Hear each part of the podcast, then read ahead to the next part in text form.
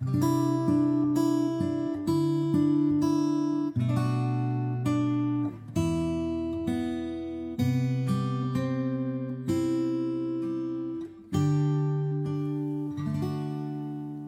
好，欢迎收听灯泡时刻，聊自己的故事，听内心的声音，发现日常中的闪光时刻。我是主创团队的木灯，我是心雨，我是雪昭。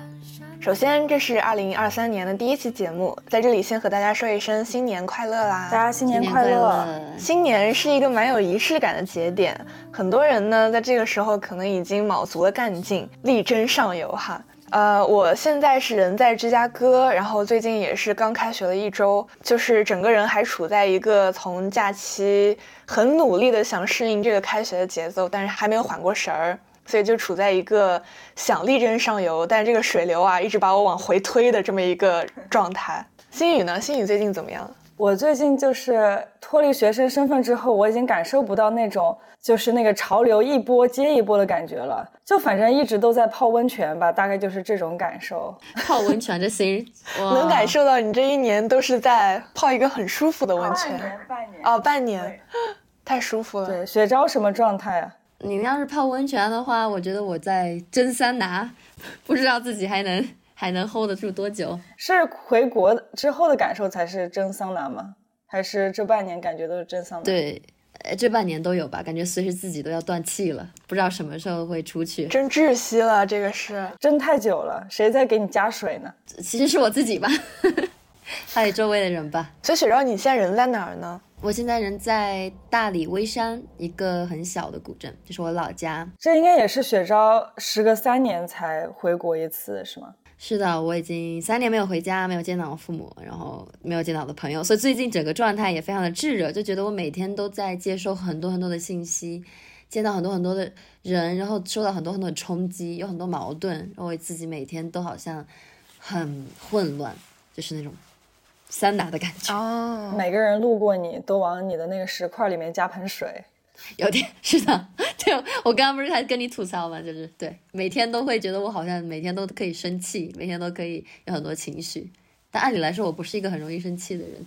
那我觉得这个你的变化是不是跟你其实学这个电影之后的生活状态的变化其实息息相关呀？因为我觉得。以前嘛，我们俩都是一起学新闻的。我觉得之后其实转成电影，虽然说都是传媒行业，但是它整个就是你学习的环境呀，身边的同学，就是跟你的这种交互，应该变化还挺大的。确实是，我觉得研究生读了一年半吧，然后前半年有非常非常强烈的蜜月期，我就觉得我找到了同类，然后觉得周围的人都非常的有创意、有创造力，然后都在做自己想做的事情，然后有好有创意，然后我们可以各种碰撞。周围的人的头发也都是五颜六色，他们身上的呃。嗯，纹身也是各式各样，嗯，但是我从第二个学期开始就觉得有点不对劲，就是我开始逐渐有点模糊他们外在的性格的表现的和他们内在的作品的表现的，他们的关系是什么？就是好像大家越来越不关注你的作品，而是越来越关注说你的性格有多么的有张力，有多么的耀眼，嗯，而不是你这个人真正的作品是什么样子，嗯，而在那个环境下。突然间，就是我这种有点内向的，然后喜欢慢慢的做东西的，然后我感觉没有什么太独特的性格和没有，就是当时也是黑色头发，一个普普通通的亚洲人，然后穿着也是很普通的，我一下子我就觉得我完全看不到自己了，感觉别人也看不到我，包括周围的人聊的话题也是非常有冲击性，就尤其是对于性，对于身体，对于自己的这整个的。就是这整个 image，他们是怎么去塑造它，我都有点被冲懵了的感觉。而且这个 party 都是有他们，就我第一次看到他们在约那种群体，就是对，可能我我要是不讲例子，你可能还听不懂。但是就是这样的事情，就是每天在我的生活里都在发生。就是大家其实就是可能他们对艺术的创造力表现成了他们对这些事情的好奇和他们去做这些事情的这种冲动。就成了一种对联，就是好像他们越敢做，那个人就成了越酷的一个同学，就大家就会觉得哇，他好酷，他好敢啊。但是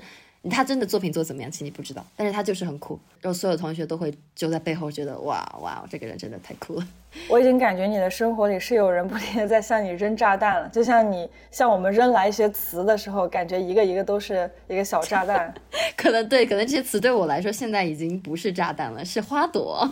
就 是我都已经过滤掉了。对，就像在那个 party 上，他们我特别记得那天他们在约，然后而且整体在。抽那个抽大麻，都是一些创作源泉。是的，我就是很冲击，就在想说这，然后他们会用非常艺术、非常哲学的角度来跟我解释这个东西的合理性和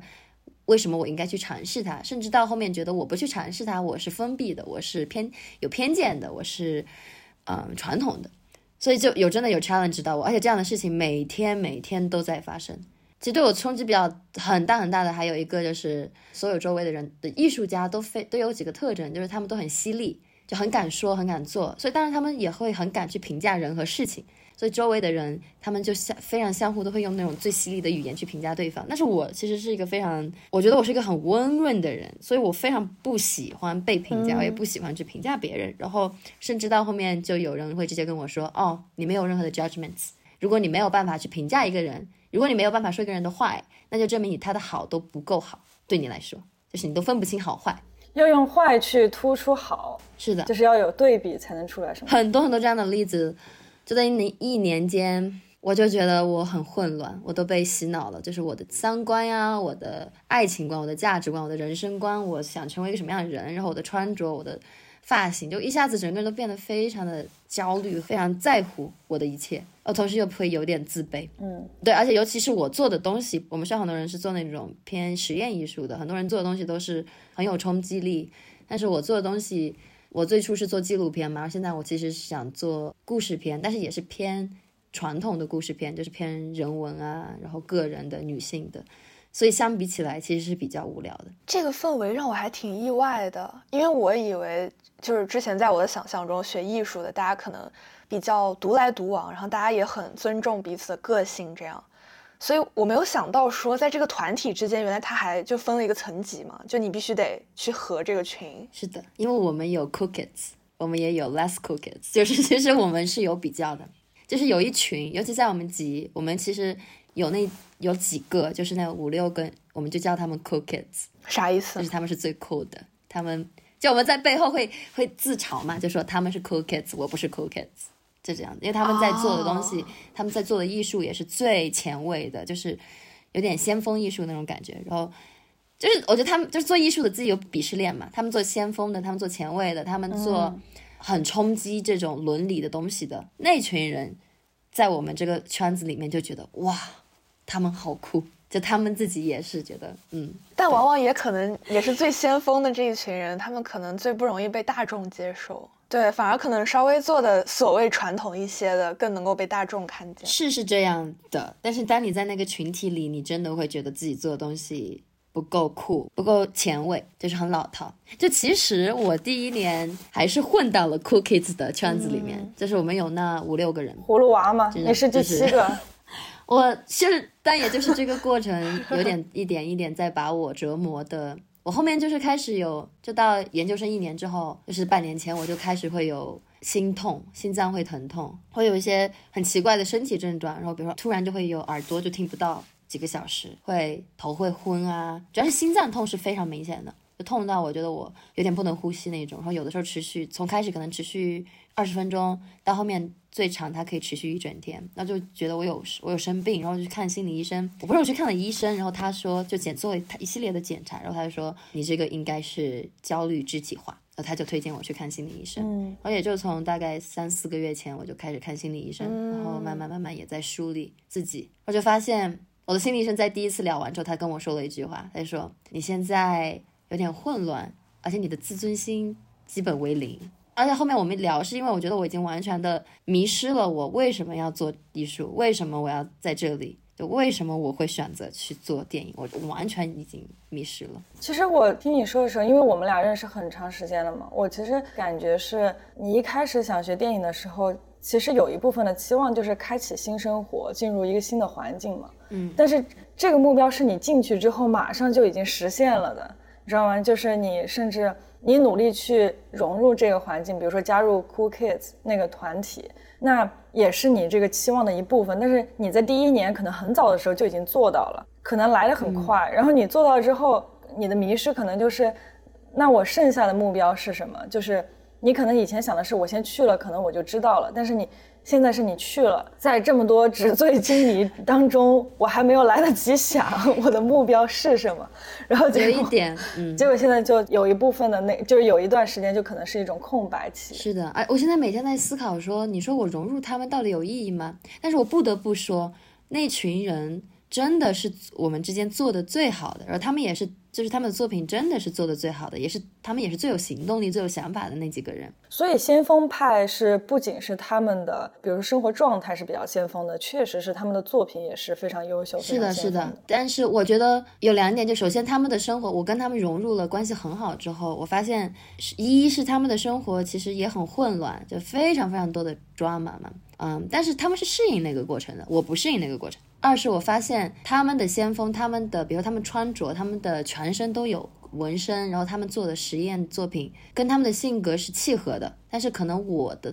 性格我还没得找。所以我在找的过程中，包括我这个迷失的状态，就发现我的作品也是有点迷失的。就他们先锋是他们是很坚定的去先锋，他们很坚定的做那群 cookies。我在里面就有点感觉浑水摸鱼，我不知道自己是谁，我到底我真的想做那样子吗？但我也不知道。但是我属于他们吗？好像我也不是。但是你能成为他们其中的一员的话，说明他们对你其实是认可的，是吗？就是说，虽然你说就是心理医生也好，旁边人也好，都说你没有 judgment，然后没有自尊心，怎么？怎么样？就是比较柔和，但是你其实你的作品本身，他们还是认可的。是的，我昨天就是跟一个，其中也是一个非常厉害的男生，他在就是工作了十二年之后来来学，然后他之前都是帮耐克、阿迪啊，然后匡威拍广告的那种。然后他昨天就我就跟他说我要休学了，我想跟你说一声，就说以后希望我们以后还可以继续合作啊什么。他就说他的回复还挺令我吃惊的，他就说你跟 Claire 就是我们最先锋的一个女生。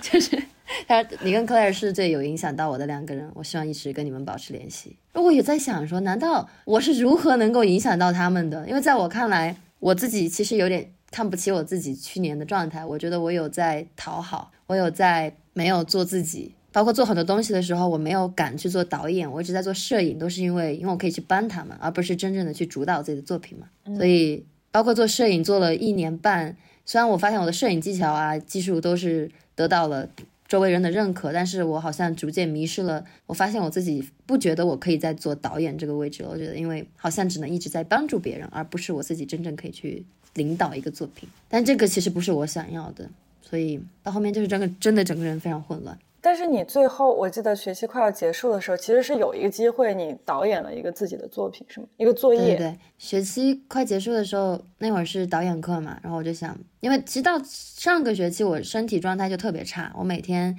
最严重的时候，哎，其实就是中间其实也有跟他们产生过矛盾，就是比如说我有一次。就 Claire，我一直很欣赏他，所以我确实我觉得我有在讨好他，因为他也是我们最先锋的那个 popular kid，the most popular kid。然后他做的东西确实是在我们整个 program 里面得奖最多的。然后其实整个 trigger 是我其实有讨好他，所以我一直做他的，他都是导演嘛，我一直在做他的摄影。然后我们确实有相同的品味，但是有一次合作的时候，我有觉得被利用的感觉。当我们在一起合作，然后周围有很多，也有我还有另外几个国际学生，但是他们就会说啊。How to say this in your language？他们就会问起他，但是他们根本没有问我。但是我其实当时我是摄影，他是导演，我们是付出最多的两个人。还有就是很多这种类似的小事情，我就突然变得觉得我有点被利用。嗯，然后面还有几次事情，可能我内心首先我就觉得我没有那他们那么好，所以我就会有点放低自己，然后相处的时候我就会变得更加敏感。然后自己的自尊心就越来越低，所以到上一个学期结束快结束的时候，我已经有段时间，我觉得我没有办法跟人相处了。而且不止跟 Clay，就那次结束之后，我其实有点不开心，我对他产生了很多偏见，然后我就我就想跟他保持点距离。之后，哎呀，他又跟我们 program 里另外一个男生，就是又就关系又很混乱啊，他们俩又就是有不告但是又好像喜欢上对方，然后又没有在一起，然后又很混乱。然后啊，他又跟我的前男友，然后又又吵架，就是整个 program 就开始变得很混乱，就很多很多很多的争吵。然后我跟我的室友也开始有问有一些问题，然后我们也争吵，然后跟我前男友在分手，然后。那段时间，我觉得我整个人就没有办法跟任何人相处了，我的心就痛到，就说起来你都觉得有点夸张。就是我，我只要跨出我的家门，我的心就会痛，痛到我有点受不了。然后，但是我只要一回家，它就不痛了。哦，就是你就觉得你电影都不敢这么写，因为太太表面了，对吧？但是我的心就是这么在告诉我。然后，所以上个学期我有点自暴自弃，我也没有状态在学习，整个人也是很不自信，然后也觉得自己为什么要去。讨好别人，然后把自己搞成这种状态，然后后面谈恋爱啊，跟舍友啊都有矛盾。嗯，但是在期末的时候就有一个导演作业嘛，当时也在想着我可能要休学要回国，但还在考虑。我觉得很可能是要休学了，那我在休学之前可以就拿着这个作业的机会，我就导一次呗，我就做一次导演。嗯，然后后面的但是非常紧张，非常焦虑，又准备的非常充分，就是每天晚上可能连续两个周，每天晚上荨麻疹疯狂暴涨，但是。后面的结果就是拍的很好，很就是拍的非常好，嗯，整个剧组的氛围，在我进过可能进这一年半进过那么三三四十个剧组，可能我觉得我的剧组在那一天是我进过最好的氛围，而且后面也有人来跟我说这个氛围很好，而且我当时做了一个事情，我非常的骄傲，就是其实我们剧组里面，因为每天你像那种十十三四个小时非常 intense 的一起工作，就会。有很多矛盾，而且你会工作可能连续四五天、两个星期，很长嘛，所以就就很矛很多矛盾，所以经常在剧组里面会有很多很多人际关系，这也是一个原因。就是我后面我觉得我对电影的喜爱是在骤减的，我觉得我实在太烦了那些人际关系。但那天剧组就有人有我的那个导演助理，他有犯个错误，然后拖累了整个剧组的进度。然后当时我的摄影就是 Clay，然后他就说，他就其实有点不开心，他就抱怨嘛，然后其他几个人也开始抱怨我。就当时我就走过去跟他们说：“我说，嗯，他能来帮我们已经很不容易了。然后我觉得你们都非常辛苦，嗯，我都没有给你们出钱，而且我们现在也是 on time 的，所以我就继续就好了。结果当时说完之后，就没有再听到任何人在抱怨了。就后面我想想那个瞬间，我都觉得，嗯，还还挺自豪的。呃，就就是拍的最后结果也还蛮好的。”你不仅在导演作品，而且你在你也需要就是说领导这个剧组的氛围，是的，就是领导人际关系，其实是小小的一个剧组生态。我现在发现这可能是电影百分之五十的在做的东西。你除了百分之五十创作，你还有百分之五十都是在跟人人际关系相处。这也是去年为什么这过去一年多，我真的觉得很崩溃，就是我觉得被人际关系。搞得很混乱，而且学电影的人都是非常犀利、非常不服输、非常敢说、敢做、敢骂的人，艺术家气质。然后我又是一个讨好型，然后我又特别害怕冲突，然后，对我就感觉我一直在被压榨，然后我不知道怎么去表达自己那样的一个状态。可能听完你这一大段，我首先的感觉是，以后再有人跟我说“先锋”这两个字，我可能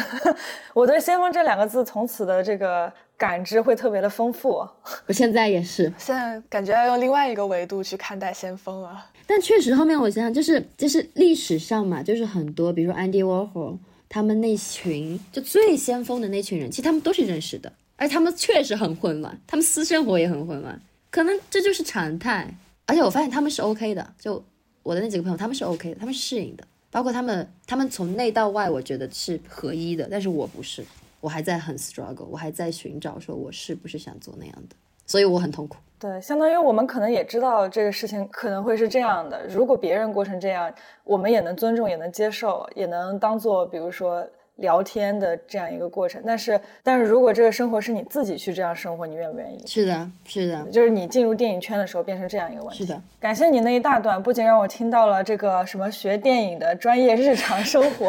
不是只有混乱的私生活，还是会拍东西的。是的，哎。我这就是很百感交集，但他们又确实真的都是在做的最好的。我最近每天刷 ins 都能看到他们还在不停的做作品，还在不停的得奖，就真的是，就是他们就是怎么就是最厉害的那群人。就所以听上去他们虽然说生活比较混乱，但他们本身就是。行动力又很强，所以其实一直是在工作，在创造。是的，是的，而且他们很坚定。可能他们就算他们觉得就是不好的东西，也许我会质疑他还好不好。我觉得对他们来说，已经很多东西他们已经非常确定了。就是比如说有一个男生，他就他在做的所有东西都是关于男性的生殖器的，他就一直在围绕着那个话题做。然后还有比如说像 Claire，她的妈妈就是在她很小的时候去世了，所以她做的东西都是关于死亡的，但是她选择用一种非常有视觉冲击力的东西那种效果去做，甚至就是会做的很恶心。那我我欣赏他们，但是我又我觉得我还没有那么坚定，我没有找到是我最想做的风格和我最想做表达的东西是什么。这种东西好像化妆上镜啊，就是说你得做的就是镜头前的，比如说化妆妆容。都必须比你平常就是化妆要浓很多倍，上台的时候入镜的时候才可能是正常的样子。嗯，就你刚才说的感觉就很像，他其实内心的那个感情，就包括他过往的经历，已经让他感情在作品当中其实是喷涌的，就是很爆发出来的，他才可能做出来就是很强的视觉冲击力，甚至他内心的感受得比那个再强十倍。对，对他们都是非常有经历的人，充满了各种各样的 trauma。这也是我，这这也是我去年一年半，你就想一下，我也不是正常人，就是你跟一群不正常的人，有非常严重的抑郁症，有非常严重的焦虑症，有非常就是那种双向，然后有各种各样的就是心理疾病的人，我也是一个不正常的人。你每天跟他们相处很有意思，但确实会有很多碰撞和矛盾。嗯，感觉你身处在一个漩涡之中，不知不觉的在这个漩涡当中慢慢的往下掉，但是。又很难爬起来，因为我还是坚定的想做电影的，想做艺术。我觉得我的大方向是对的，包括认识他们，我也非常的开心，非常荣幸。只是我现在突然间就是真的很迷失，所以就是这些促使了你去做出这个休学的决定吗？对，加上三年没有回家，然后我觉得真的很迷茫，而且我觉得我也不停的每天就拼命问自己说，我想表达什么，什么对我最重要？嗯，包括就是创作艺术也是这个道理，包括我的心理咨询，他也一直在跟我挖掘说什么对我最重要。经过了几个月之后，发现可能对我最重要的就是微山这片土地。这是我小时候的一些经历，然后在国内的一些人，我之前想做新闻的一种冲动，就是想去讲述我觉得很非常非常地道的中国人的故事，女性的故事，更是偏女性视角的，但是还是很模糊，这只是一个非常大的轮廓。那我觉得我，我需要去去到那个地方去寻找。同时，也是跟宇哥聊了很多次，然后他一直非常坚定的，从很早他就说我其实可以休学，就给了我这个想法。然后之后也在想，好像也可以有这样做。那也是想了很久很久很久很久，贯彻我的这种人生哲学、温泉生活状态，给身边的每一个人。金宇的这个人生哲学感染整个石飞堂，是的，给整个石飞堂反卷第一人 浇一盆温水。但其实这个过程听下来，我就觉得是一个很复合的状态。就我觉得，既有你自己可能需要一个过程去慢慢的思考，然后也有就是很强烈的周围环境的原因，迫使你可能得先离开一下那个环境，找到你自己，再丢回去那个环境。因为我发现听你说的时候，感觉周围的人他们很明白他们是谁，而且他们对差不多已经接受他们是谁了。对对对，我觉得你抓到一个很好的点，就是他们非常接受是自己是谁，甚至他们做的艺术有的时候是恶心的，是正常人是无法接受的，但他们接受。包括他们的穿着，他们在身上各种画的奇奇怪怪的那种纹身，我做不到。我也想过说，如果我能在我身上纹纹纹那么多纹身，会纹什么？我想不出来。但是他们是非常坚定的。而且在听你说的时候，其实以前我们也有聊到一些，就是包括你说，不管他们的生活过成什么样，他们都一直在不停的拍东西嘛。然后这个时候有一种感觉，就是感觉世界不管我怎么想，反正这个世界都在前进。所有人都在继续的拍东西，继续的努力，但是只有我就是这么迷茫，然后在这个环境里，永远都是停滞不前的那一个。是的，就是这种感受很难受，非常强烈。我今天早上醒来，然后我就看了一下我的 ins，然后就看到了，就我就说 Claire 吧，他是我最好的美国朋友，他也把我看得很重要，然后但是我们之间的矛盾也是最大的。他也是我们 program 里面最耀眼那个人嘛。然后起来我一看，刷了一下朋友 ins，他之前的一个作品得奖了，叫即将在一个电影院放映。然后他这个 OK，这是在这个过去的两个星期，就我很混乱，我回到国在隔离，然后离开隔离，然后回到家跟我父母吵架，然后再适应我的家庭环境。这个两个星期里面，他更新了他的网站，然后他做出了一个他一个作品得奖了，马上要放映。然后他然后给一个乐队做了一个 MV。而且是用胶片做的，做了一个非常也是一个很实验的。然后现在就那个乐队和他还有他的朋友都在全力推广那个 MV。然后呢，他在我在隔离的时候向我提出了一个呃 proposal，说他想他说知道我回不去，他很难过，然后他想让我我们开始拍，就是像写信一样，就是给对方写信，嗯，然后。把这个信用视觉的方式表现出来，比如说 voice over，然后会有一些图片。然后在我隔离的时候，然后我们也开始做这个事情，就是他先给我写了一封信，然后表达了他要给我看了他的生活呀，表达他对我一些的想法。我又给他回了一封信，然后他又给我回。就是也是他的主意，他就说我们想做这个，他说甚至以后我们可以把这个做成一个 film，一个长片。他说想通过这个，我我想要了解你在中国的生活，我想了解你最近都发生了什么，但是我要用一种最艺术、最视觉的方式去了解你的生活。我真的就觉得天哪，怎么会？怎么会？你两个星期你怎么会有那么多？你怎么想得出来那么多的事情？哎。太搞笑，这是不是有一瞬间突然感觉自己还是小孩子？就是说我还会特别受我的情绪支配，但是旁边有一个人可以这么清楚的把生活也分开，就是一个部分装生活，一个部分只装事业，你永远不会影响他事业的部分。而且呢，他才二十二岁，然后呢？他拿了我们学校的全额奖学金，我们学校很少给全额奖学金的，可能只给了一两个人。然后呢，他没有妈妈的，就他妈妈很早就去世了，在他小的时候，他就是怎么会这么独立，怎么这么厉害呢？有被卷到，虽然感觉在这里说卷不知道合不合适，应该是被卷到。这个可能不是他主动想要卷你，而且他其实是认可你，他才想来就是找到你，还想跟你合作，不然的话你都不在他的这个视线范围内。是的，我只是觉得，哎，很有差距，而且有一种中国人跟外国人的差距也有在里面。因为像他，就是他接受很多，比如心理咨询啊，什么都很早。他跟我说，他从高中就开始做心理咨询了。你想，我才开始做几个月，他已经做了几年了，快十年了。从他妈妈去世之后，所以他其实很多东西他是 figured out 了已经。还有就是包括西方对艺术的教育，他们小时候他就跟我说，他初中就开始教一些当地的小孩一些关于电影的东西，然后他一直在做这个事情，包括比如说大学啊也在做很多的 residency，就是你申请那种项目，然后他给你出钱，你去那个地方就做你的项目。就是政府出资，然后你就去那个州，就住在那里当居民，然后你就做当地的一些艺术项目。美国是有这样的。是的，是的。然后他就已经做过很多很多了，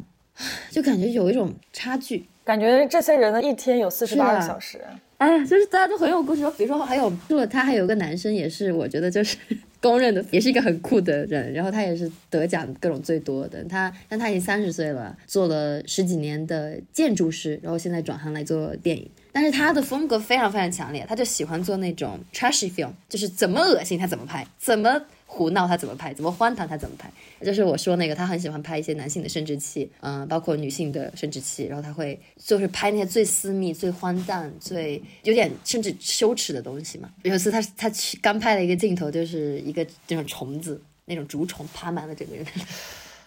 就是就会拍很多那种东西。那他也是得了好多好多奖啊！听描述这个都头皮发麻了。其实就是周围有人会说他，比如说，哎呀，你东西就是这样子，怎么会？什么什么，或者甚至说，呃，你三十岁了，但是还穿的跟小孩一样，但是他自己不 care，就他自己是认可那样子。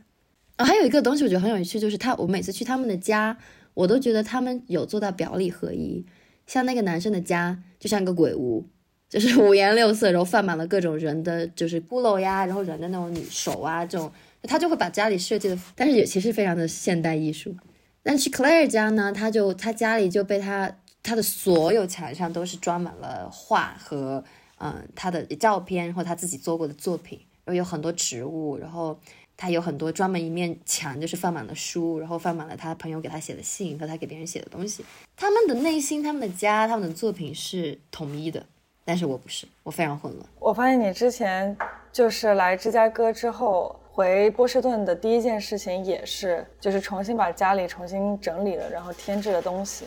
对，包括我这一次回到微商，我干的第一件事情就是上淘宝买了买了二十多张那种海报，就是 film poster，然后我就就是觉得我要尝试着开始就把这些我心中的喜欢的东西啊，我的爱好把它具体化。所以我现在的小目标就是，我接下来用我的一个月的时间，先把我的房间，还有我房间门口有个小小的阳台，我想把它们都打造成我想要的样子。等下，木灯，你有那种？当然不可能，我觉得不可能说日常人的生活有雪昭所在的环境那么抓马。但是，对我们的可能相比较来已经非常平淡了。但是有没有那种平淡的生活当中被卷到的经历啊？可以 PK 一下啊！突然觉得前面这个这个调起的太高了，我好像无论说什么都 显得很平平无奇。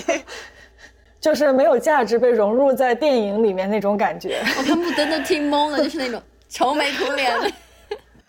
有没有一个电影能拍一个非常无聊平淡的二十四小时？有啊有啊有啊有啊有啊有。这种电影其实很多的，我对啊，我也看到很多啊。但这样这样就不够先锋了呀，我觉得肯定会被你们项目那群人鄙视。不过这个东西已经做过了，有一部最先锋的电影，就是叫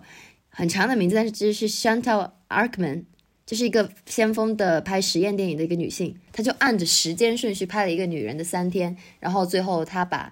她在那三天怎么从一点点被她的孩子和丈夫一点点一点被逼疯，到最后她杀了一个人？我觉得那个其实就是《古灵街少年》的，其实是一定是被那个片子影响了。而且那个片子在在去年的，就是我说的这部嘛，在去年被评在就是最 influential 的电影 number one。哦哦，这么近的时间，去年啊，它是很老的片子，但是去年就是这部片子就是非常非常的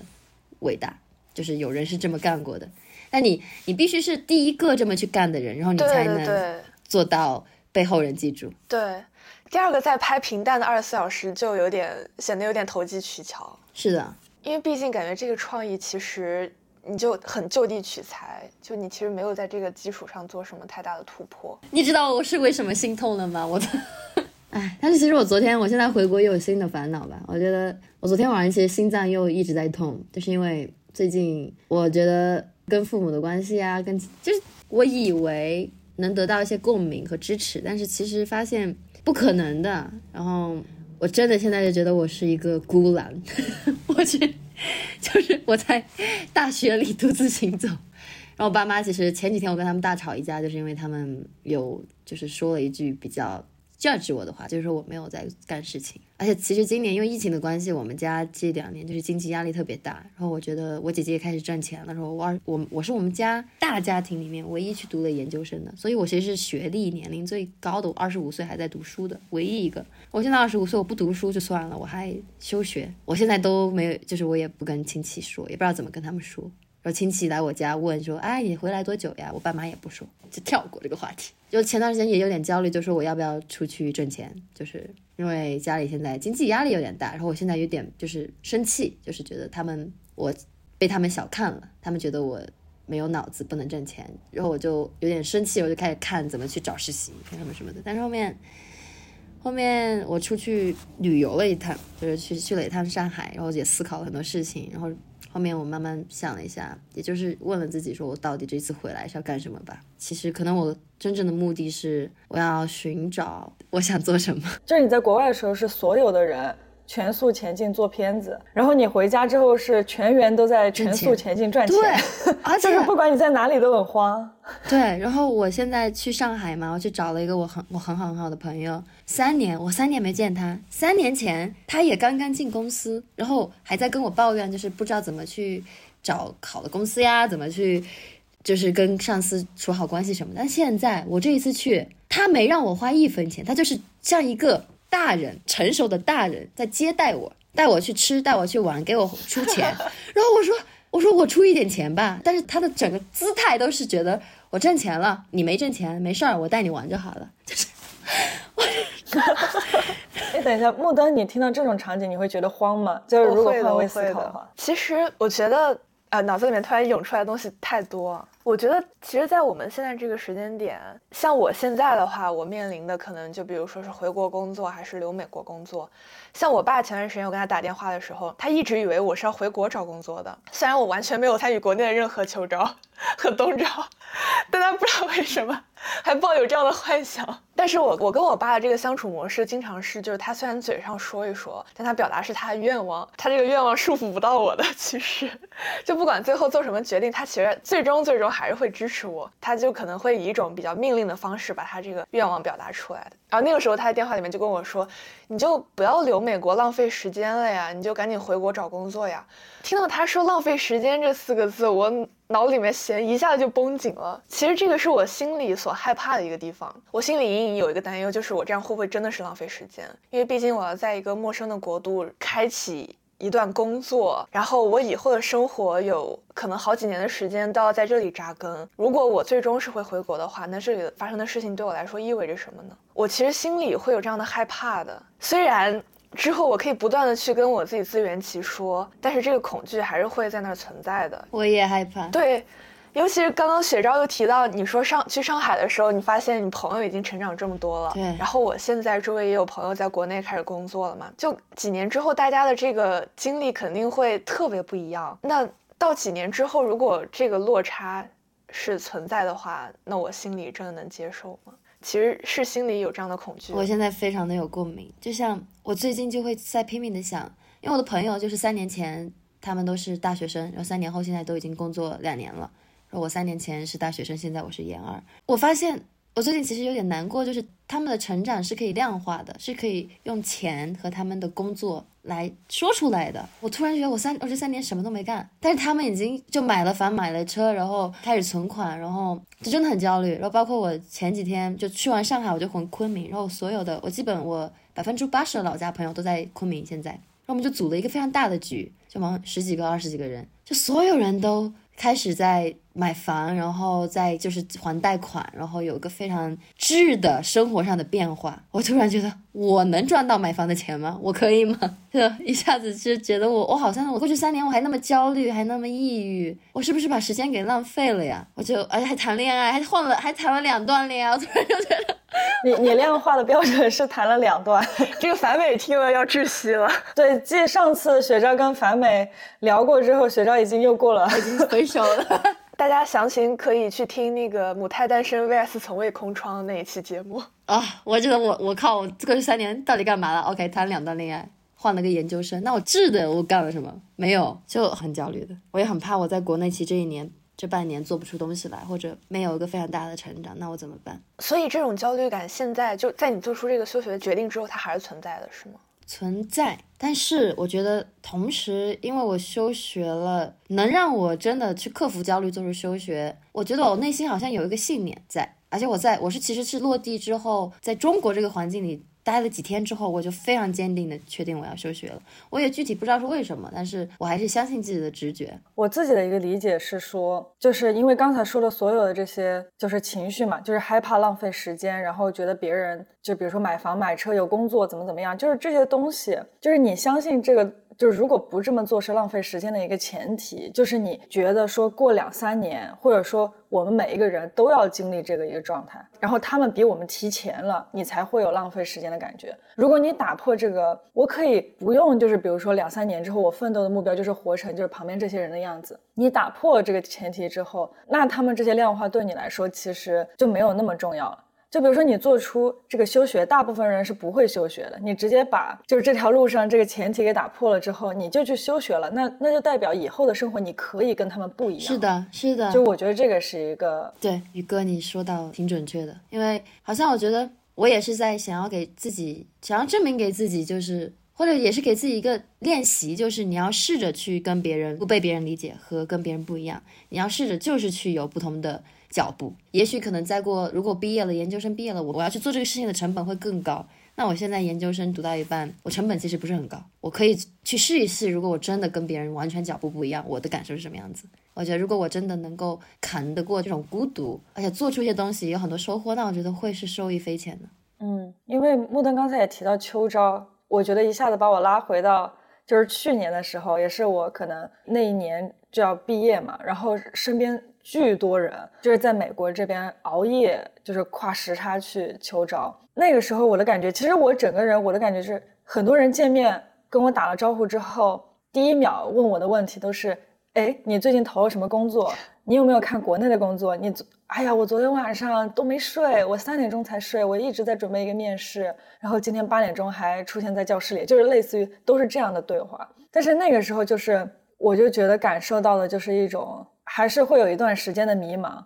就是这种迷茫倒不是来自于我为什么没有找工作，而是说我好像跟这个环境特别特别不一样。就是为什么只有我才想说先找到我想做什么，然后我再去做那件事情，然后我需不需要为这个感到慌张呀？但是我这个人的性格好像又不太会为这种事情慌张，那我需要演给别人我很慌张吗？就是你那段时间很混乱，因为你觉得大的潮流是那样的。就是你不这样做的话，你跟所有人都不一样了，那你是不是就应该感觉到我应该提点闲那种感觉？嗯嗯嗯啊，就是那段时间那种感觉，就是你跟这个环境特别特别没有共鸣，嗯，所以我后来就基本上不去学校了。哦，原来是这个解决办法吗？对，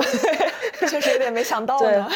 我还有一点其实也在帮助我，就是我最近跟朋友聊天，我发现我们真的没有办法共鸣了。然后这个感受也让我觉得，好像不走在一条路上是 OK 的。我不知道我能表达到清楚，就是我就我讲的东西他们听不懂，然后我说的一些事情他们无法理解，好像我觉得，嗯，那有点不在意他们是怎么看了，而且觉得就是好像不在一条路是正常的。我去昆明，跟我的朋友喝完酒，他们都是拖家带口，就好大一群人，然后带女朋友来的都回家了，然后女朋友不在现场的，然后出差了的各种，他们就约着去酒吧，然后也去了，然后觉得还挺开心的，叙叙旧，然后还喝酒，还还蹦迪。结果过了一小会儿，他们都叫了女生过来，而且这群朋友是我生命中最好的一群朋友，就我一直把他们当做就是我回忆里就是只有他们的好，没有他们任何的坏的那种朋友。就我初中最美好那段时间那群那十几个朋友，其中一个男生是我最好的一个男性朋友，他有女朋友，而且他母胎单身，到了今年才谈了第一个女朋友，我就觉得他是那种很纯情的男生，他是我最好的男性朋友，成绩也很好，工作也很好。结果他叫了一个小姐姐过来，然后过来之后他们就搂搂抱抱的，我当时真的很想哭那天晚上，然后我就走了，然后走了，我在路上我就想不通，我就觉得就这个世界为什么成了这个样子，而且他们跟我说这是很正常的，就还有这种类似的事情，但是这个比较极端哈，就这种类似的事情让我发现我跟我身边的人就是有很多的距离了。那你面对这个距离，你是想继续保持这个距离，还是通过什么样的方式来缩短这个距离呢？我觉得现在要作为正视它，因为包括我在美国对中国的一些怀念，我其实对中国充满了偏见和一种带有粉色眼镜看待一些事情，因为我对中国好的很多回忆就是在我的高中和初中，然后我对人的很多想法是建立在我初中和高中那种很懵懂的一个状态下，所以现在其实想去更客观的去了解中国，我身边的人和这个时代。嗯，包括其实跟他们，像我男性朋友跟他们聊天，我发现可能这种事情是他们很早很早就做过了，或者他们其实就是这样子的人，只是我之前对他们的印象一直停留在了就是十十二三岁那个状态，而我对中国的状态也停留在了，也是我选择性的停留了。所以现在我更愿意以一种开放性的心态去观察吧，虽然比较难，因为那天晚上我很生气，我还是发短信骂了一下我最好的那个男生朋友，但是我还是。我还是想告诉自己说，可以用一种平和的心态去，就去观察这这个土地，这片这片土地上的人和事情。刚才频频出现一个，就类似于像大环对境对就是这样的，就感嗯觉其实虽然你们一个在中国，一个在美国，但其实大家都面临着一个很共通的迷茫，就大家都需要去遵守这个社会规则，就像你得去融入你的美国的那个圈子一样，他们也得去融入中国的这个社会规则。所以其实这种行为上的一些不理解啊，或者冲突啊什么的，其实是不足以构成人与人之间的隔阂，就反而其实是可以以一个比较包容的心态去看待。但如果只要这个人是真诚的，然后他依然会愿意跟你讲自己内心的感受，然后去袒露他自己的心情，我觉得这个是最重要的。有些时候上头做这种选择，我觉得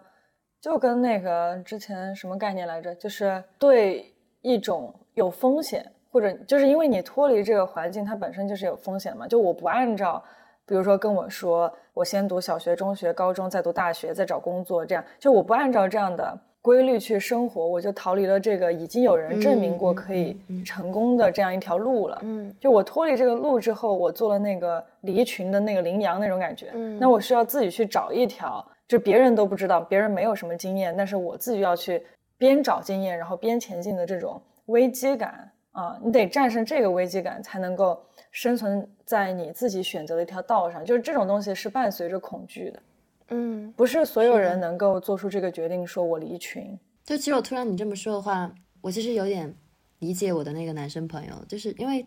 他确实很老实，然后他确实一直母胎单身。那我觉得，那也许他就会必须要做一个其他的选择，去证明自己的合群吧。但我突然觉得，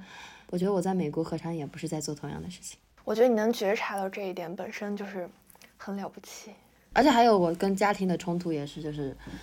我跟我爸妈，因为他们重男轻女生了我弟弟嘛，然后还有姐姐，就是我其实很害怕跟他们相处，因为他们话里每句话都是重男轻女的。然后我一回家，我那天爆了，就是首先我爸就说了几很多重几句重男轻女的那种言论，其次他来吃饭，他坐下来就说：“哦，我好像新冠了。”然后爷爷奶奶在旁边，然后我一下子就爆了，就是因为我一直在跟他们说，你们新冠要小心，老人可能会很严重。但是我爸爸就是不信，他就是不信邪，他就是说不会的。我不会得这个病，我们这种病是假的。当他坐下来说：“哦，我好像昨昨晚感冒，可能新冠了。”然后爷爷奶奶在旁边的时候，我一下子就爆了。然后我那天就非常非常生气的跟他大吵了一架。吵架后面的结果就是他生气，因为他很我爸那种很倔的、很难缠的那种人，他不会来跟我说话。但是我妈因为最近家里经济又是就是确实他们压力非常大，然后我妈一下子那几天也非常忙，然后她结果。到了晚上，我自己在房间哭了一整天。然后她她回来八点多钟，在我门口哭了一个小时。我妈就开始跟我说他们有多么不多么难呀，多么辛苦呀，就是我怎么不理解他们呀？他说的让我也很心痛，也很难受。然后后面还逼着让我去跟我爸道歉了。但是道完歉之后，我自己回房间来，我又觉得，就是我就想到我在美国那种，就是总是讨好别人，总是。我就想到我自己的我不喜欢的这个讨好型人格，然后我就一下子我又崩了，我又那天晚上又哭了一个晚上，我就觉得就是他们把我逼的，就是明明是我爸做的错，但是我要去跟他道歉。那天我就很崩溃，然后我觉得你崩溃是说这么多 drama 之后，其实如果这些事情哪怕能改变一丝丝，比如说触动一丝丝，你爸生气归生气，或者傲娇归傲娇，但是你能改变一丝他的想法，你可能也不会觉得很崩溃。其实最触动我的是我去到了一个我我们。家的一个妈，我妈妈的一个朋友的家里，然后他家有一对双胞胎，然后我当时就在昆明跟他们住了两天。就是他其实婚姻关系非常不好，嗯，她的老公他们俩就是一直有矛盾，现在等于说是各过各的了。而且她其实也不是那种很有钱，就是很普通的生活。但是她那种乐观的态度和她的孩子的那种乐观的，而且孩子特别幽默，特别搞笑。就是他的孩子是八岁，就是就是我经常我其实剧本里写的最多也就是八岁的八九岁的小孩嘛。我跟他们相处那几天就完全被治愈了，我就觉得我看到了他们生活有很苦的一面，但是他们又用 they choose to be happy。他们家非常乱，就是乱到正常人是无法容忍的那种，因为他们老公和他是有就是有矛盾，但是她老公还是会好好对孩子还蛮好的，但是他们俩就是一直会有争执，但这好像不影响他去选择开心的生活，然后。每天他们孩子他们都过得非常幸福，就那种状态，我就觉得一下子就非常治愈，就不只是看到幸福，而是我在逆境中看到了他们选择去幸福。然后最后一天走的时候，我就跟他聊了很多我的一些烦恼，然后他也跟我说了他的一些烦恼，然后他也用他的角度跟我说了一些关于我爸爸妈妈的事情，我并不知道的事情，甚至有些事情就是也不是很好的事情，但是。尤其是我妈妈，我觉得她确实为这个家庭牺牲了很多。也许她生我弟弟，也许她不生我弟弟，这个家就会破碎。但是他在他的价值体系里面做了他觉得他可以做的最好的抉择，就是生一个弟弟，然后让我们家还可以幸福的过下去，就是看，就是还能够完整的过下去。就是我跟我姐是理解不了，觉得那你可以选择离婚，但是这是我们的价值体系，对于我妈。的成长经历，在这个中国的大环境下，我突然就觉得他已经做了他最好的一个选择了。哎，就是那天我就就讲了这个阿姨就跟我讲了很多这种，她就跟我说了一句话嘛，她就我就把她我还发了一个朋友圈，她说就是百年不发朋友圈，就就是你可以用理解与共情来化解你的愤怒和伤害。哎，她跟我说，如果我还愤怒我的妈妈、爸爸，我身边的人，其实还是证明我没有完全的去共情他们。我觉得我还是没有完全的站在他们的角度去为他们着想，我觉得确实是这样子的。因为像我爸，我跟他吵架也是我想去改变他，而且我会觉得你在这个过程中是在梳理你跟你家人，然后包括你跟你很久没有回来的这个中国的环境，再去梳理你跟他的关系的。就我觉得，就这个这个东西，比如说我们刚刚提到了很多，大家可能会以以房子呀、钱呀、工资啊。这些东西去做刻度来去衡量一个人他的生活经历，但你说像这种我们处理自己的生活，我们去理解自己的生活，我们去处理我们的家庭关系，然后我们去处理我们和世界的关系，这又何尝不是我们生命中特别特别重要的一部分呢？我觉得，对我觉得特别有共鸣的一点，就是因为我之前不是选择 gap year 嘛，哦，我觉得说实话，我整个大学都在跟周围人逆行，就是经历了一个经历了一个呃，怎么说，就是不断的一个很曲折的一个过程。就是因为我本科是学商科的嘛，但是我到大三的时候发现我特别不喜欢会计，我也不喜欢金融。然后，但是周围所有人都在申请四大的实习，也申请投行，想去券商这样。我在那个时候，那个暑假大二结束的那个暑假，我是选择了去一个智库，然后他可能是做公益相关的，就是我们专业就是完全没有任何一个人去往这个方向去找这个实习。大学毕业之后，我我也选择了 gap year 嘛，那个时候回到国内就发现，哎，怎么周围人全部都在找咨询啊、券商啊、什么大厂啊这些东西。就一下子那种铺天盖地的焦虑和压力又朝我涌了过来，然后我也是在那个时候做了一份券商的实习，发现就是真的还是还是不喜欢，然后但那个时候又还是面临一种压力，就觉得我怎么又跟周围人不一样，然后觉得这样是不是不太好，然后那个时候整个就是情绪非常崩溃，跟家里人矛盾也特别多，就在家里面待了可能有几个月的时间，然后那个时候就是就是也是在看心理医生。然后跟我爸妈就是每天每天吵架，每天三天一大吵，两天一小吵那种。就那个时候，心里其实还挺焦虑的，就觉得我怎么这段时间什么都没干，就感觉光处理这些关系都已经够让我头疼了。然后走过这段路之后，就再回头看的话，就觉得说这一段路真的是对我来说非常非常重要的一段。如果我没有在那个时候去选择处理我和家人的关系，去选择重新梳理我自己的话，那我可能之后还是处在一个非常迷茫的状态，我可能还是不知道我现在在干嘛。所以找到自己永远不是浪费时间。嗯，说得好，就是哪怕这个过程可能需要我们去停一停，就需要我们甚至于可能无所事事一段时间，但它依然是非常非常必要的。最近嘛，就是看那个 Offer 四，就那个综艺，但是我已经很久没有追那个综艺了。最近突然看到，就是新的一期。就是我又发现里面有一个女生，就是跟那个里面实习的所有人都不一样。就是比如说他们建一个大楼，就因为这一季是关于建筑师的嘛，然后他们在做一个 project，然后再设计一个呃类似于员工宿舍这样的，让他们设计。然后所有人设计都是让大家怎么舒服怎么来。然后有一个女生，她就说我要把工位设计的不舒服，这样大家就可以早点回家休息了，不要老是熬夜。就是她。她整个脑回路都是反的，漂亮。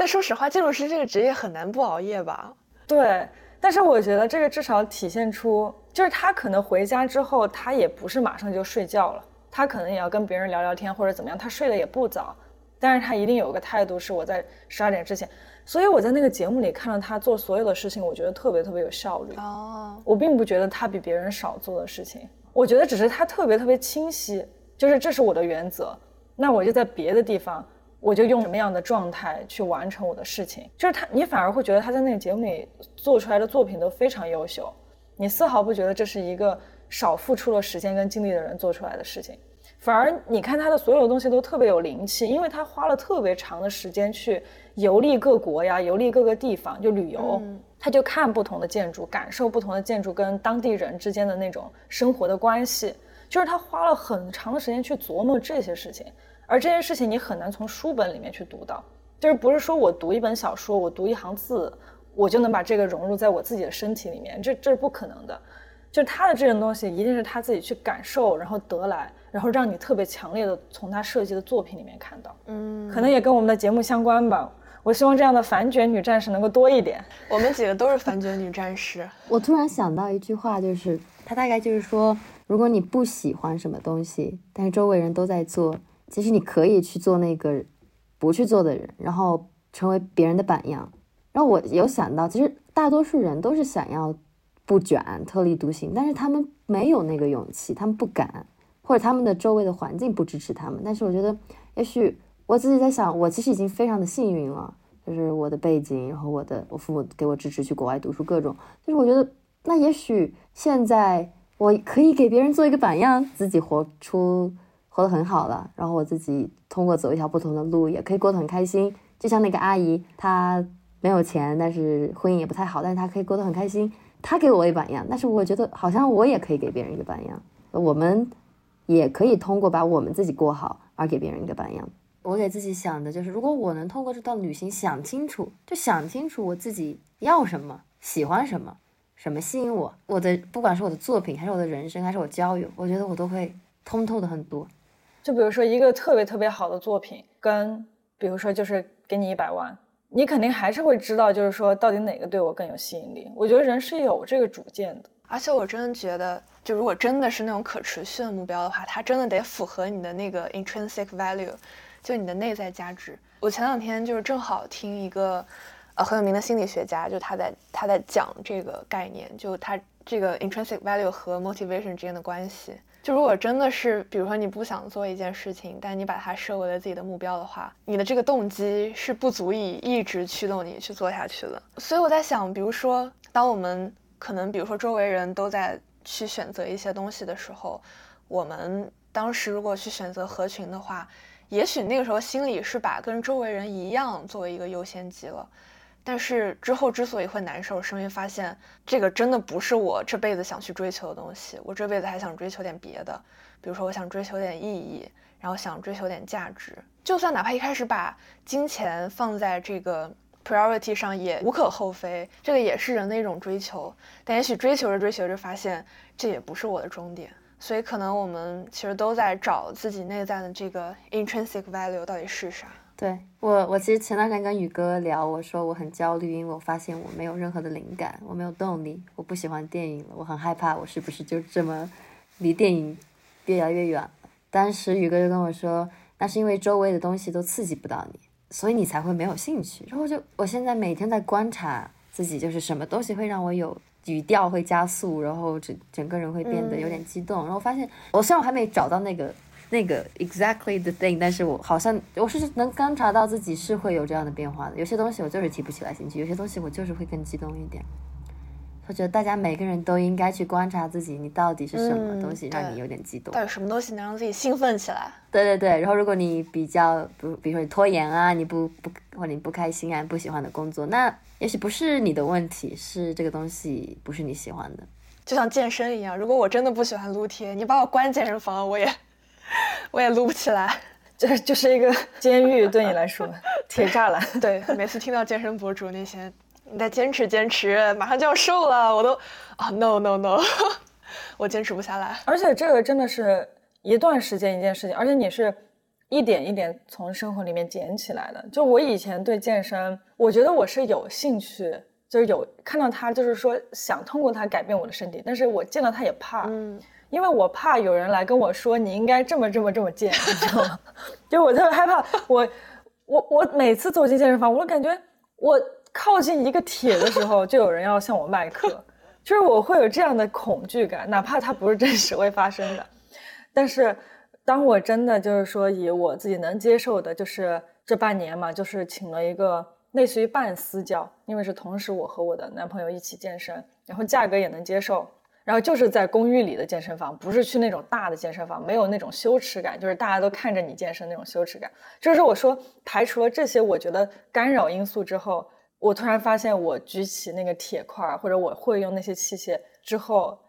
我就突然觉得我悟了，就是我突然就找到这个兴趣了，就没有任何其他的就是心理负担去影响我享受健身这个事情。嗯，发现乐趣所在。我觉得这个这个过程也对很长很长时间，跨越好几年。才让我真正看到这个东西在我生生活里边。我现在每天都愿意去健身一小时，比如说。所以有些时候你可能也会在生活里面花很很多年。我觉得，比如说今年我克服了这个心理障碍，明年克服了那个，然后最终扫清了所有的迷雾之后，你才会捡到你的那个目标。我想到一个日剧，推荐给大家，叫《短剧开始了》，不知道你们有没有看过？它是菅田将晖演的。他讲的就是一个三个人还是四个人的一个短剧的一个组合，相当于他们演那种小品。他们一个喜剧四人组演短剧演了十年了，完全没有火过。然后就在可能到第十年的时候，他们就在想说要不要解散这个团队。相当于这一部剧就是完全在想他们在考虑要不要解散这个四个月。他们一边做演出，一边在想这个十年这个完全没有做火的这个组合到底对他们意味着什么。是一个很温暖、很温情的一个剧。我看那个剧的时候，就一直在问自己：对啊，如果你做一个东西做十年了，都完全没有找到一个出路的话，你这个时候怎么去看待自己过去的生活呢？然后那个剧给我的答案就是，他们其实在这个十年里，首先他们四个人本身这个关系是非常非常非常铁的，完全无可替代的。然后他们在这个过程中认识了很多不同的人，比如说认识了很多，就是哪怕跟他们经纪人吧，就大家也是那种共患难的交情，大家一块儿就是晚上可能坐那种特别便宜的巴士，然后熬着夜去赶演出，然后在这个过程中可能，嗯，有一个成员他的女朋友完全无怨无悔的陪了他十年，然后在这个过程中他就是意识到说这个人真的是我们能够一辈子走下去的一个人。呃，里面有一句台词特别戳我，就是说，我认为人生的胜负是由我们构筑了多少这样的人际关系构成。他说，如果每一个领域都得做到顶尖的话，那是不是那些搞体育的、搞艺术的，只有做到第一名才能享受这些乐趣呢？但显然不是，就特别戳我的这个点。所以我在想，哪怕我们就是做了一个决定，这个决定好像看似前景也不是很明朗。然后我们心里其实也没有底，但在这个过程中，我们交到了多少朋友，然后我们去经历了怎样很不同的、很新鲜的事物，这个也是一个很重要的去衡量结果的一个标准。对，这个大家都在偏题的边缘，那我也讲一个，就是 感觉吧，越聊越久了已经。No No，我真的今天晚上的这个参考资料最后一份，就是我最近在读的一本书。叫做《战争中没有女性》这个书里面蕴含太多东西了，但是我一刚才我们刚才讨论让我想到的一个点，就是它里面说，给任何一个普通民众三天，他就能够成为一个战士。就是我们平常想成为一个军人，他可能要经历很多很多，就是严苛的训练，然后他得吃苦，他得怎么怎么样，就是我们有很多这样的 image。但是如果真的大环境所迫，需要一个战士。你把一个民众变成一个战士，这是战争亲历者的描述，就是只需要三天。所以人的适应性是很强的，甚至说你要去适应这个大环境更是轻而易举。这可能是你生活当中最容易的一件事情，就是去适应。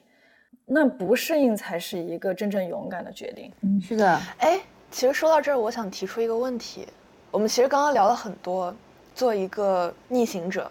它其实是一个很好的事情。就在选择了逆行之后，你怎么去度过这个生活？你做出的选择只是一瞬间的事情嘛？你之后可能会觉得有一些不安，有点忐忑，或者有的人可能我们说躺了吧，比如这个躺可以是正面，也可以是负面，他可能对人生就是丧失了一种丧失动机了。所以这也是我想问雪昭的，就是你觉得你希望接下来以一种什么样的状态去面对你休学的生活？我我今天虽然说的头头是道的。但是，但是，其实我内心还是很慌的。嗯，你能接受很慌的状态吗？就是你能接受这个事情是很自然的一个状态。我能告诉自己，然后我觉得有有对我有帮助的，就是好像就比如说跟你们沟通，然后包括有一天我很焦虑，也跟宇哥打了电话。我觉得只要周围有一个人是能给你理解和帮助的，你都能走下去，你都能往前继续行走。那就算如果没有这个实际的人。可以找一个，那我现在很难受的时候，也会想李安那有名的六年没有开始六年 荒废的故事，就是可以找这种离我很远的人，但是我又很钦佩的人，还有很多嗯有我很喜欢的导演、艺术家，都是都是有这种阶段的。所以我的目标是，我要把我的房间整理成有充满了艺术氛围，然后贴一些我喜欢的海报，然后开始。起码开始规律的看一些我喜欢的电影，然后通过这些东西来告诉我自己，就是我是在一条正确的道路上。我觉得其实就是你需要找到某一天，你突然有这个心情和动力去写两笔，哪怕就是写两句话作为一个事情的开头，然后第二天你可以翻页，也可以接着写随意，然后你就再接着再写两笔，哪一天写三笔四笔。当你能够每天在恢复这个动力去创作的时候，你就找到自己的状态了。是的，我今天刚把我的壁纸换成了一句我我的一个老师发的发的 ins 上的一句话，他是说：“The most important thing about art is to work. Nothing else matters except sitting down every day and trying.” 就是，That's it。我只需要每天都坐下来 try。我就觉得我就 OK 了。只要在这个过程中一直在就是跟这个世界有所互动。对我刚才其实你说的时候，我脑子里想过一个人，但是我不说这个人了，因为因为你可以做这个第一个人，不给你一个标杆了，没有标准。但我好好奇，你想的是谁啊？我我都想不到，我都想不到是谁。对，我不跟你说了。但是你不用知道了，因为你不需要一个榜样，不需要一个标杆。好的，嗯，哇，宇哥，好暖。就凭你这句话，嗯，我觉得我很受到，我受到很大的鼓舞，见证一个这个中国特立独行女导演的诞生嘛。还有，我每次很迷茫的时候，都在想，反正魏星宇信任我，我相信魏星宇的眼光，那我应该还是可以的。就是，我就不知道身边就是。宇哥就是非常的信任我，然后就是有只要有一个这种人，他很信任你，而且你又信任他，你就会觉得你可以的，OK 的，没问题的。再怎么不济，就是我家沙发你都随便睡，就这样的状态。嗯嗯嗯嗯嗯。所以我觉得我很，我还挺挺挺开心，今天可以跟你们聊，因为我觉得我正好是今天是我第二天带到家，才第二天吗？因为我回家了三天之后，跟我爸妈吵了一架，我就去上海了。然 后我在外面玩了九天，然后前天回来的。哇！但这个世界的密度已经感觉过了半年了。我接下来就觉得，我只要每天能够出出门逛逛，拿着我的相机随便瞎拍一点，然后写点东西，就然后保持跟 Claire 写那个信的。然后现在就是，其实你说我在波士顿，我对他啊，我对他就是又爱又恨，就是，但是我们俩的关系也是还是有有有一些波折的，就是。嗯，但是我我发现我走了之后，他好像也更加珍惜我了。然后他最近有经常经常 reach out to me。然后我最近，比如说我其实回家路上，昨天在地铁上的时候，我就很感触。然后我第一个想到的就是我想给他写一封信，就是继续我们的这个信。然后我也最近也经常会录一些我生活的事日常，我就想，我觉得然后跟他做这个书信的东西，应该就是坚持下去，应该也挺有意思的。然后现在也蛮有动力去坚持下去的。虽然说你当时过得很混乱，但是你是被人记住的，好像有点说明你冲击了他们。其实你进入那个环境，你是有影响力的，只是你当时看到的是别人对你的影响，你没有过度的去感知你对别人的影响。嗯，我一直都只是觉得我没有那么酷，而且还很好说话，就觉得很看不起自己。加油，学招，为你开心。赶紧做出了一个了不起的决定，需要鼓励你就随时跟我说，随时可以鼓励，随时可以录播客。就是一聊又聊了两三个小时，我天！就我也不知道为什么，就是跟你们聊的很有动力。但是我刚刚真的回到家，我是很难受的，我也不知道我是难受。这就是这个节目的意义啊！所有缺乏动力的人都可以来节目里被受到尊重，对，得到喘息。这段话一定要剪进节目里。如果有有朋友有这样的，就是比如说情绪上的困扰的话，也欢迎来报名当我们的嘉宾。你不仅可以当听众，你还可以当嘉宾，直接获得治愈。